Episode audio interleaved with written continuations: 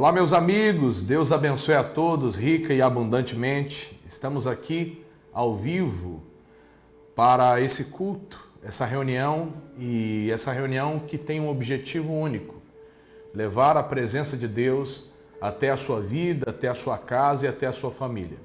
Enquanto muitas pessoas vão entrando e vão realmente interagindo conosco, eu quero que você prepare o seu coração hoje, não só para receber a palavra de Deus, mas também para entender as direções que sairão através da boca do pastor Glauber Morari, pois eu tenho a certeza que não só a vivência dele pela palavra de Deus, mas a experiência que ele tem tido no dia a dia pastoral, na sua vida como homem de Deus, como pai, como marido, e como dirigente da nossa igreja nos Estados Unidos, servirá de bênçãos para a sua vida e para a sua família. Pastor Glauber já está conosco na conexão. Como é que está o senhor, pastor? Tudo bem? Pastor Vanderlei, boa tarde, boa tarde, meus amados irmãos. Felizes por estarmos juntos aqui, felizes por termos esse tempo e podemos compartilhar né, do que diz o nosso Deus, da sua palavra, compartilharmos experiências e, sem dúvida, será um tempo muito agradável que o Senhor tem preparado para todos nós. Obrigado pelo convite, pastor Vanderlei. Na grande realidade, é uma honra, pastor, ter o senhor aqui em Sergipe, através dessa conferência online, e sempre foi uma grande honra poder ter trabalhado com o senhor, poder ter um tempo, acredito que foi oito meses que eu pude auxiliar o senhor na sede de São Paulo mas foi um tempo muito produtivo de crescimento, um tempo de unção, onde Deus se manifestou de uma maneira muito agradável. Pastor, eu vou fazer uma oração enquanto as pessoas vão ingressando na sala e em seguida depois eu vou liberar o microfone para o senhor, para o senhor ser usado por Deus. Vamos orar? Você que está aí na sua casa, oremos então. Pai querido, Deus amado, Pai tremendo, Deus de amor, aqui hoje, ó meu Pai, estamos debaixo da tua presença. A tua palavra diz: onde estiverem dois ou mais reunidos em meu nome, no meio deles eu estarei, ó Pai. E o Senhor está no nosso meio. Ó Deus, eu lhe peço, ó Pai, que a tua palavra e a tua presença se manifeste de uma forma sobrenatural. Ó Deus, nós fizemos, marcamos este dia para que, meu Pai, o teu povo cresça através da fé, o teu povo seja cheio da tua presença e que o Senhor, ó Pai, use o pastor Glauber de uma forma sobrenatural. E que cada pessoa, meu Pai, que aqui estiver, meu Deus, na conexão, seja, meu Pai, acalentada pelo poder da tua palavra. Meu Deus, estamos enfrentando um período de pandemia. No entanto, o céu não está em quarentena. E nós acreditamos, ó Pai, que a tua palavra, que o teu nome é o nome acima de todo nome eu lhe peço, ó Pai, abençoe a cada um destes que aqui estão dentro da nossa reunião e aqueles que hão de ingressar na nossa reunião. Que a tua palavra seja, meu Pai, o alicerce, principalmente para esse momento que nós estamos enfrentando, pois cremos que sem ti nada somos. Muito obrigado, ó Deus, que a tua palavra se cumpra, é a minha oração em nome de Jesus. Amém e glória a Deus. Amém. Pastor Glauber, Fique à vontade para trazer um recado de Deus para as pessoas aqui de Sergipe, que Deus lhe use muito para a glória do Pai. Amém. Glória a Deus. Irmãos, é bom estarmos aqui juntos.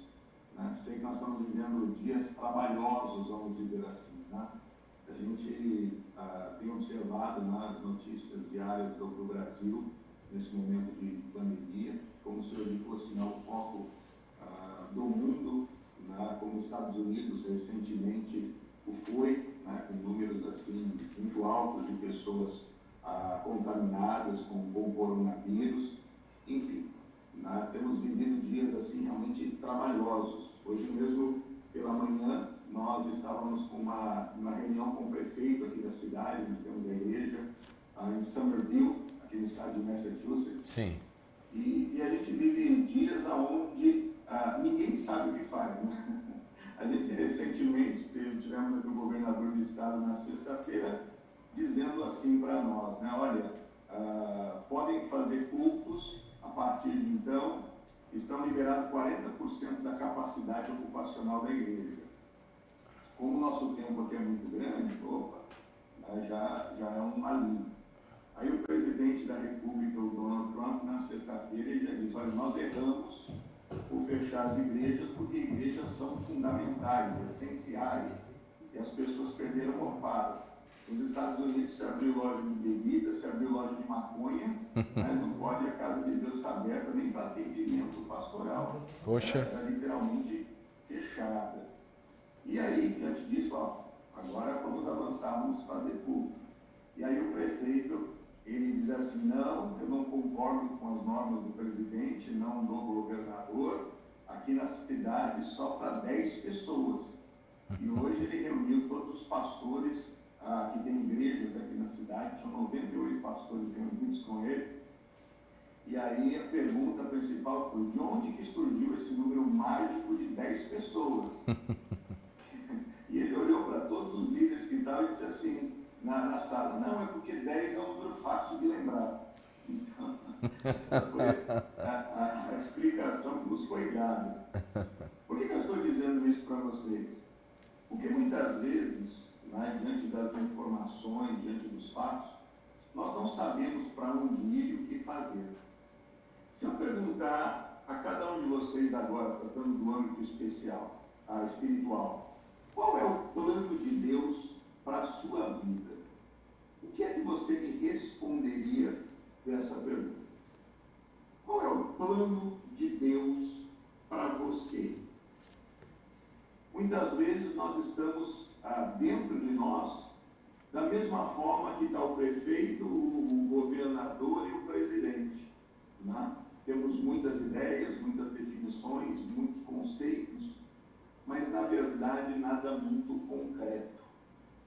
Um jovem, quando ele está naquela fase da vida, aonde ele passa do segundo grau para a faculdade, ele também vive um momento muito difícil, porque ele precisa ir para a faculdade mas ele muitas vezes não sabe o que ele quer fazer. O pai quer que ele faça um curso, seja de medicina, seja de direito, porque ele quer ver que o filho dele seja o doutor no dia de amanhã, ou algum outro curso que de alguma forma vai levá-lo a ter uma condição econômica, financeira e social boa. E muitas vezes a aptidão daquele jovem é outra, então fica entre conflito. Faço o que eu gosto ou faço o que vai me dar dinheiro e vai me dar recursos. Ao mesmo tempo, ah, no, nos sentimentos. E agora? Né? Caso ou não caso? É tempo ou não é tempo? Será que essa é a pessoa certa? Não vou arrumar uma melhor lá na frente? Se essa aqui não for, eu sou cristão, eu não posso depois, se eu, se eu entrar no relacionamento, sair dele. Na vida espiritual, ah, dentro da casa de Deus, a mesma coisa. Né? Eu sei que eu tenho um chamado para fazer a obra, mas ao mesmo tempo eu fico, ah, mas se eu for abandonado eu não posso voltar atrás, se no meio do caminho tiver algo também. Nós vivemos dias trabalhosos por isso, porque muitas vezes não temos respostas claras para as nossas vidas. Mas se eu e você não entendemos qual é né, o plano de Deus para a nossa vida, tudo ficará mais difícil. Mas à medida que compreendemos o plano de Deus para a nossa vida, aí as coisas começarão a ficar claras. Sabe por quê? Porque independente ah, do curso que eu vou fazer, da profissão que eu vou escolher, do relacionamento aonde eu entrar, ah, de ter me lançado na obra de Deus, independente de qualquer coisa, quando eu compreendo o plano de Deus para a minha vida, eu vou saber que Deus sempre tem o melhor para mim. O plano dele, como diz Jeremias ah, 29, 11, é plano de paz. Né? E vai me fazer chegar aonde ele espera para nós. Diante disso, Há um texto de Romanos 8, 28 que eu queria compartilhar com vocês, meus irmãos. Romanos 8, 28 diz o seguinte, ó. E sabemos que todas as coisas contribuem juntamente para o bem daqueles que amam a Deus, daqueles que são chamados por seu decreto. Tudo, tudo contribui para o bem daquele que serve a Deus. Até essa pandemia está contribuindo para o bem de quem serve a Deus. Porque quem serve a Deus num momento como esse, está se dando conta de que, se não vivia uma vida de planejamento, precisa a partir de hoje viver uma vida de planejamento. Né? Porque não dá para a gente construir uma casa sem contar os tijolos primeiramente. Num período como este, nós estamos vendo se há uma confiança plena em Deus ou não. Porque a Bíblia diz: nunca viu o justo passar fome, nem a sua descendência mendigar o pão. Então é o momento da gente poder também, ah, mesmo no momento da dificuldade, entender: estou vivendo o que diz a palavra, estou caminhando segundo aquilo que ela declara ou não. No momento como esse, é um tempo que eu tenho para poder reciclar, é um tempo que eu tenho para ver na, ah, quão importante é viver em unidade as pessoas estão deixando de viver essa comunhão na igreja. Há um fenômeno que acontece aqui nos Estados Unidos há muitos anos e que hoje, infelizmente, a gente vê acontecer no Brasil. Aqui nos Estados Unidos, culturalmente, você tem culto de domingo de manhã. E, quando muito, de, de escola bíblica às quartas-feiras. Esse é o padrão das igrejas americanas aqui nos Estados Unidos. Muitas das igrejas imigrantes seguem o mesmo conceito. Né? Isso quando fazem dois. Então, o ir à igreja se tornou algo distante. Muito se substituiu. As pessoas abraçaram aquela ideia, eu sou a igreja do Senhor. Mas a igreja ela é quando o povo de Deus se reúne com um propósito específico. Nós agora somos a igreja, porque somos várias pessoas unidas em um propósito. E o Senhor se faz presente. Igreja não é individual, igreja é coletiva, é unidade. A Bíblia fala: não faça como alguns que se afastaram da casa de Deus.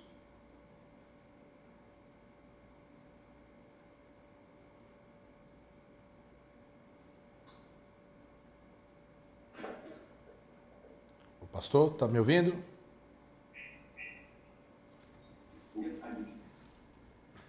Cortou aqui, pastor. Que saudade de congregar. Voltou. Voltou, voltou, voltou. Então, então, muitos acabam dizendo que saudade né, de poder congregar. Domingo agora nós fizemos de volta, depois de 80 dias, o nosso primeiro culto presencial. Eu até fiquei surpreso, porque eu anunciei a quantidade de pessoas que poderiam vir, na, baseado na, na lei que o governo estabeleceu primeiramente, e eu fiquei surpreso, porque foi uma quantidade muito maior e todos tinham o mesmo discurso. Que saudade de estar aqui, que saudade de poder congregar, de poder estar aqui buscando a Deus. Muitos dizendo, nossa, que como, é, como é, é, é valoroso poder estar aqui, ter essa liberdade de vir à igreja. Então, tudo contribui para o bem de quem serve a Deus. Se eu compreender o plano de Deus para a minha vida, eu vou saber que mesmo em momentos bons ou até em momentos difíceis, tudo vai contribuir para a minha vida. E aí eu não vou estar preocupado se eu vou estar passando por momentos bons ou ruins, se as coisas vão estar fluindo de forma bem ou vão estar enfrentando dificuldades. Se eu não entender o plano de Deus para a minha vida, aí eu sempre vou querer estar vivendo o tempo bom.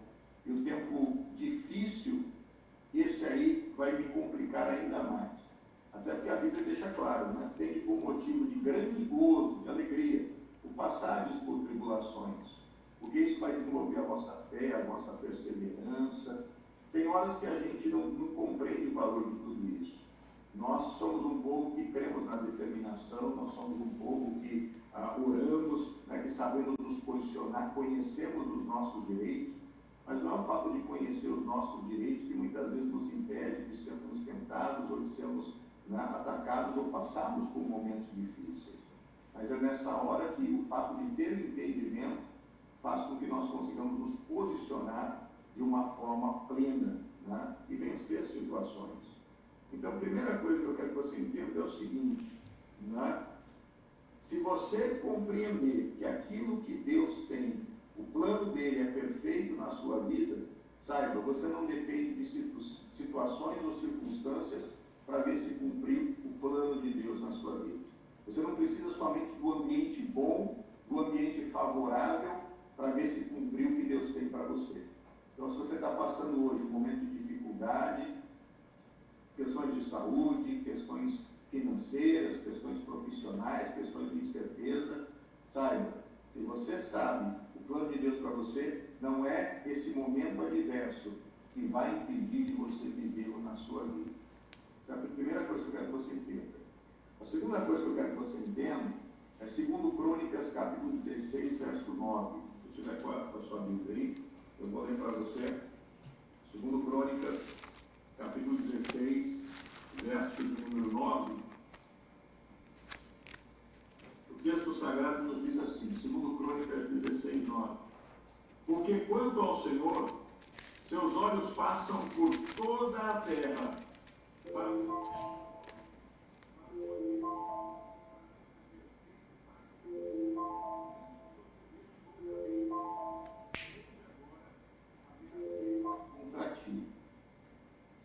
Então, olha só o que a Bíblia Sagrada está dizendo. Isso é caso que aconteceu com o rei Asa.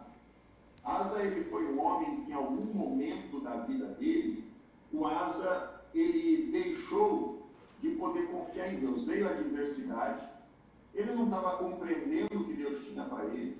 Ele tirou os tesouros da casa de Deus para querer fazer aliança com outro exército, para defendê-lo. Ao invés dele ter feito o que deveria ter feito, manter um coração perfeito para com Deus, ele não fez isso. Por isso ele agiu loucamente. Se você entender que o plano de Deus para você é plano de paz, e para se cumprir o plano de Deus na sua vida, independe do momento em que você está vivendo, e você precisa simplesmente ter um coração perfeito para Deus, você vai ver claramente o plano de Deus para você. E eu vou te dar três exemplos que vai fazer com que isso seja elucidado de uma forma linda na sua vida. O primeiro exemplo que eu vou te dar é o de José. Eu não vou ficar lendo os textos para não me alongar, mas eu vou trazer aqui para você o entendimento. José, lá no capítulo 37 de Gênesis, José, ele era um jovem de 17 anos, livre, amado pelos seus pais, mas ele estava sendo odiado pelos seus irmãos. Por conta disso, ele foi vendido como escravo para os ismaelitas. Então, esse jovem de 17 anos, com futuro promissor, eu, quando eu olho para os meus 17 anos, você lembra dos seus, pastor Daniel? Me lembro bem, me lembro bem. Boa época, né? Talvez tenham aí jovens com 17 anos que estejam nos, né, participando conosco desse, desse culto, e alguns lembram, oh, época boa, né? Ah, era, era o auge da, da escola, né? Aqui nos Estados Unidos a gente fala, né? São seniors, né? É. Aquele que está lá no segundo grau, está no quarto ano do segundo grau, né? né? Sou eu, né? É verdade. É, é um planejamento, já passou por aquelas fases todas. Só que quando ele vai para a faculdade, né, ele, aqui nos Estados Unidos chama de freshman. Né? Ele já não é mais legal, freshman, está começando de novo. É um calouro. É, mas é um período bom, né? É um período bom. Então veja, estava nesse período da vida, mas aparentemente isso foi interrompido.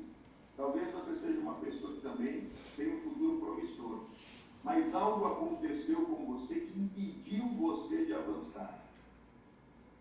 Entenda? O plano de Deus para a sua vida é de paz.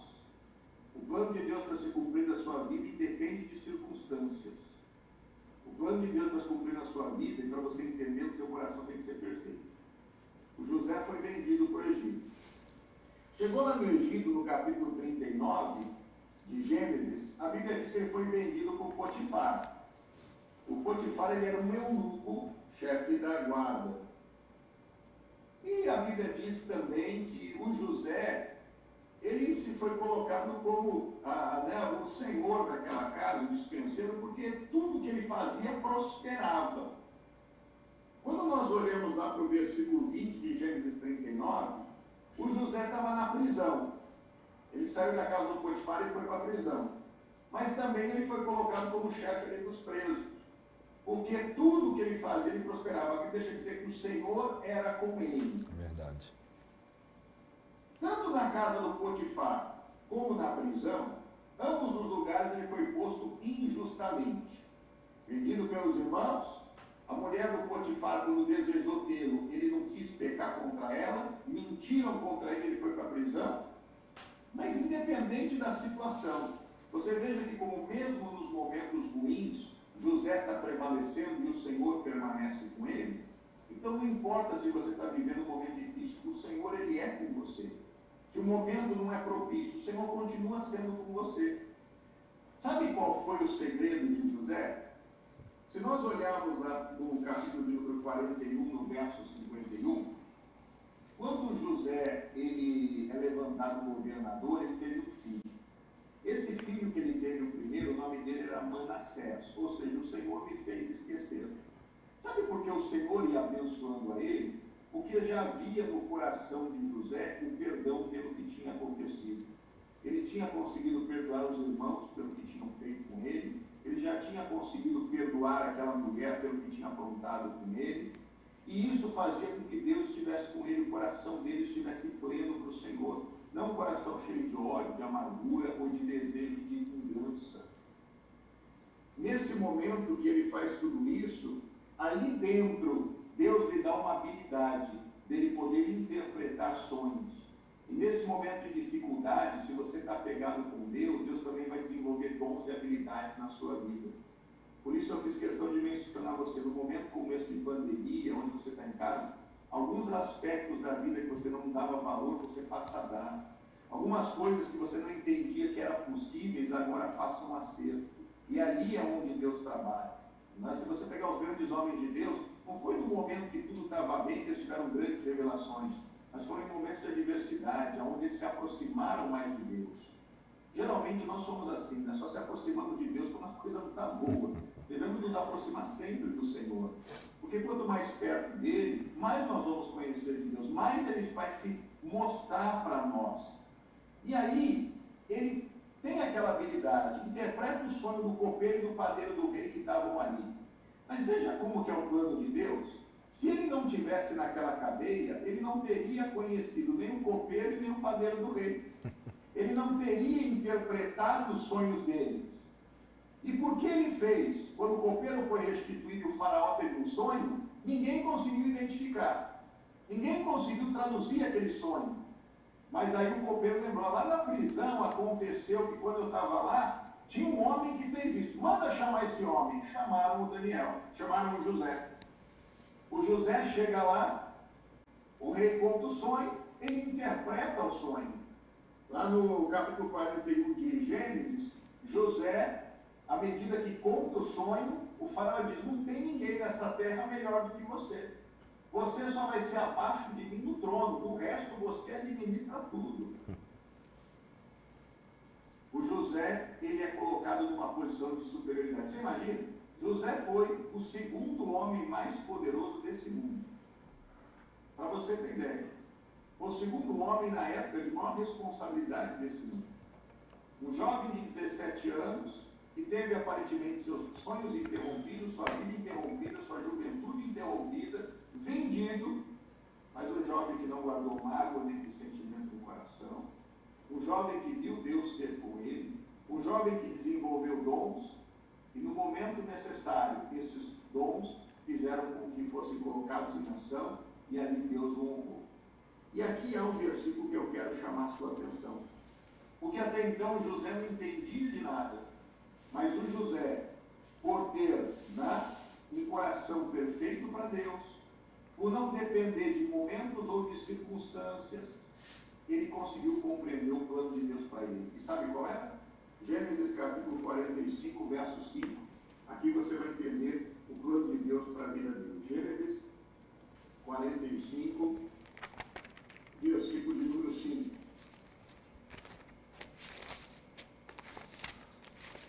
Gênesis 45, 5 diz assim: Agora, pois, não vos entristeçais, nem vos pese os vossos olhos por me haver desvendido para cá, porque para preservação ou conservação da vida, Deus me enviou diante da sua face. O José entendeu. O plano de Deus para ele era usá-lo na conservação da vida. Foi através dele que Deus fez com que a história do povo dele pudesse continuar a existir. Porque a fome poderia ter acabado com todos. O seu pai e todas as doze tribos do Senhor padeceriam por causa da fome. mas Deus usou esse homem para a conservação da vida. Irmão, Deus também tem esse plano para você. Não pense que Deus ele quer mover-se na sua vida somente para que você tenha um bem-estar, seja feliz ou seja alguém realizado. Mas saiba que o maior plano de Deus para mim e para você é nos conduzir para a conservação da vida. Para que nós possamos em todo tempo ser canal de bênção. Vamos viver o melhor que Deus tem para as nossas vidas. Mas nós também vamos ser testemunho para as pessoas e testemunho para as nações. Entenda que Deus quer usar você para isso. Deus quer usar você para que na sua casa você seja o exemplo, o testemunho, aquele pilar forte. Deus quer usar você para que no colégio que você estuda, na escola que você estuda, no local do seu trabalho, na igreja que você faz parte, ali você faça a diferença. E quantos de vocês hoje, como a comunicação é global, pessoas que você nem imagina, mas que de repente vão fazer um vídeo, esse vídeo vai viralizar e você vai ser conhecido internacionalmente. E as pessoas do nada vão olhar para você e vão começar a respeitar você. Eu vejo, por exemplo, né, quantas pessoas hoje, ah, eu conheço jovens aqui de Boston, onde nós estamos, que hoje são pessoas conceituadíssimas desse mundo de influencers, pessoas que estavam sentadas num escritório aqui ganhando 250 dólares por semana, e que qualquer um passava na rua não sabia quem que era. Hoje, para você convidar uma, uma moça dessa para poder ir em algum lugar, né, é, é uma fortuna. Ela faz alguma coisa, entra numa live todo mundo quer ver. Olha que a diferença. Então é o que Deus quer fazer. Um outro exemplo que eu vou dar, para não me alongar, é o de Esther. Esther é a mesma coisa. Esther é levada cativa né, e se tornou órfã, porque perdeu os pais. Está lá em Esther no capítulo 2. Chega um momento que o rei Assuero quer escolher uma esposa. Levam Esther diante do rei. Ela não falou nada qual povo, origem que ela tinha. Ela foi escolhida. Aparentemente a vida dela estava boa. Só que chegou um momento que lançaram um decreto. Amã, que era inimigo do povo de Deus, lança um decreto para poder matar o povo de Deus. A Esther podia ter sido egoísta e ter dito, ah, a minha vida está boa, eu já estou aqui, já sofri muito na vida, fui órfã, né? fui cativa, mas ela não. Quem tem um coração perfeito para Deus se consagra, meu irmão. Ela consagrou, fez um jejum, foi diante do rei, não teve medo, o rei estendeu o cetro. Ela desvenda e desmascara aquela farsa que tinha contra a mão. Qual o resultado de tudo isso? Está lá em Esther, capítulo 8, verso de número 16. Eu só vou correr por causa do tempo aqui, que a gente está tá limitado no tempo. Ah, Esther 8, 16. Olha só o resultado de tudo isso. Veja como é muito profundo o que Deus ele quer para as nossas vidas. Esther, fica, um pouco, fica antes de João, né? Esther 8, 16. Diz assim: E para os judeus houve luz alegria, gozo e honra. Mais uma vez, a Esther não sabia o plano de Deus para a vida dela. Por que, que mandaram ela ficar quieta não desvendar o povo que ela tinha? Às vezes é uma palavra que Deus colocou no teu coração, meu irmão, que ninguém sabe. Há tempo para tudo, há tempo de se calar e há tempo de você falar. Fica na presença de Deus. Não importa que você está passando situações difíceis, você tem a promessa do Senhor. Sabe, aquilo não vai durar para todo sempre. Vai chegar um momento que aquilo vai vir à tona. A Esther, mais uma vez, foi usada no plano de Deus a conservação da vida. Terceiro e último exemplo que eu quero te dar é o de Daniel. Lá em Daniel capítulo 1. Daniel era um nobre de Judá. Os seus amigos Sadraque, Mesaque e Abednego eram nobres de Judá. Lá em Daniel 1, eles foram levados também cativos. Ou seja, tirados de uma posição. E às vezes parece que nós somos tirados também de determinadas posições. Mas quando isso acontece, nós temos que ter no coração: eu não vou me contaminar. Fazer o que Asa não fez, coração inteiro para Deus, o que é necessário ter. Não importa se eu era nobre e hoje eu sou cativo, não importa, tudo contribui para o bem de quem serve a Deus. Porque eles se santificaram Deus deu a eles capacidades e habilidades especiais. A uns deu sabedoria e entendimento. Ao Daniel deu a, a, também a graça de interpretar sonhos. O rei Nabucodonosor, o homem mais forte do mundo à época, né? rei do Império Babilônico, tem um sonho. Ninguém interpreta. Queriam que ele contasse o sonho. Disse, não, vocês vão me enganar. Eu quero que vocês, vocês não são sábios, vocês vão dizer que sonho que é esse. O Daniel se apresenta e diz exatamente qual é o sonho. Porque Deus lhe deu essa capacidade, Deus lhe deu esse dom.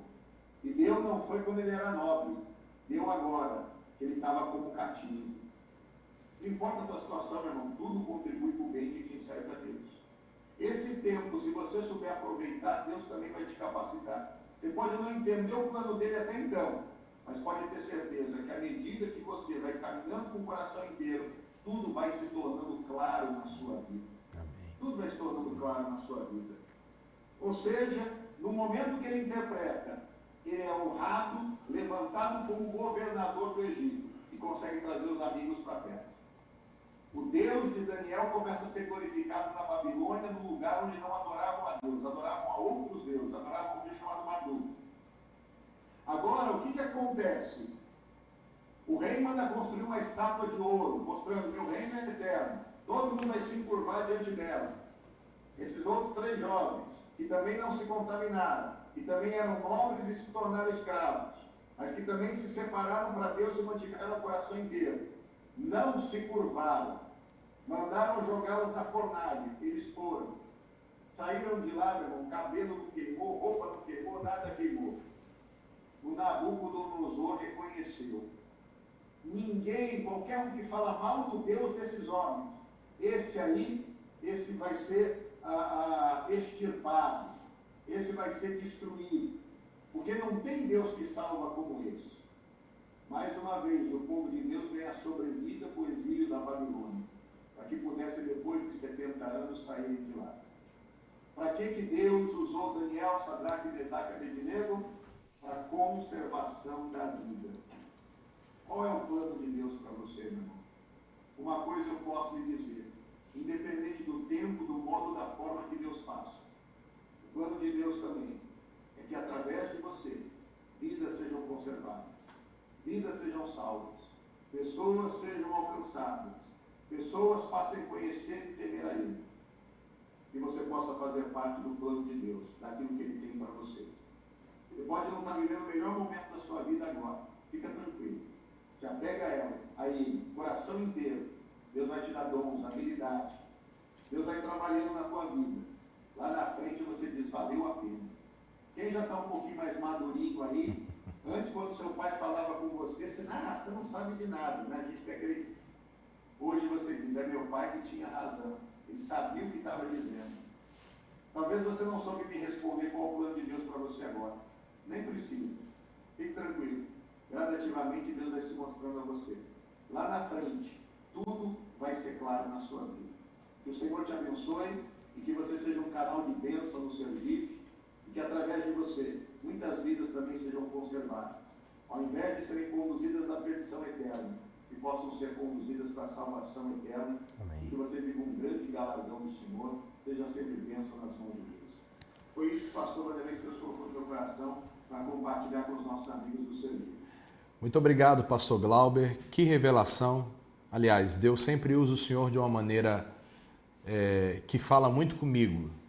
E eu acredito que todos que estão na conexão foram abençoados. Nós temos aí mais um minuto e quase dois minutos de transmissão. Só ora por nós, por favor, pastor. Claro, em nome de Jesus. Vamos colocar tudo diante de Deus. Pai querido, eu quero apresentar a Ti a vida de cada um destes meus irmãos. Nós te louvamos, Senhor, porque o Evangelho não está preso. Sim, louvamos porque o Senhor está, meu Deus, aqui em Boston, o Senhor está no Sergipe, ou qualquer lugar que essa pessoa esteja. Pai, quantos, meu Deus, não conseguem entender os planos do Senhor e até questiono, por que Deus? Eu estou passando por isso, eu não estou fazendo nada de errado, estou na tua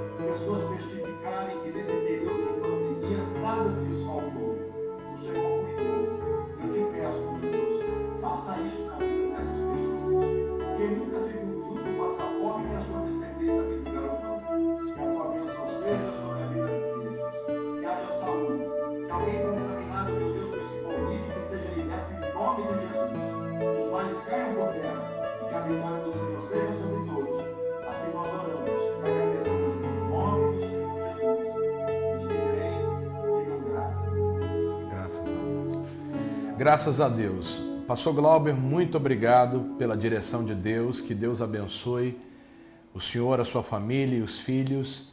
E em breve, quando acabar essa pandemia, se assim um dia o senhor puder, será um prazer recebê-lo aqui em Sergipe.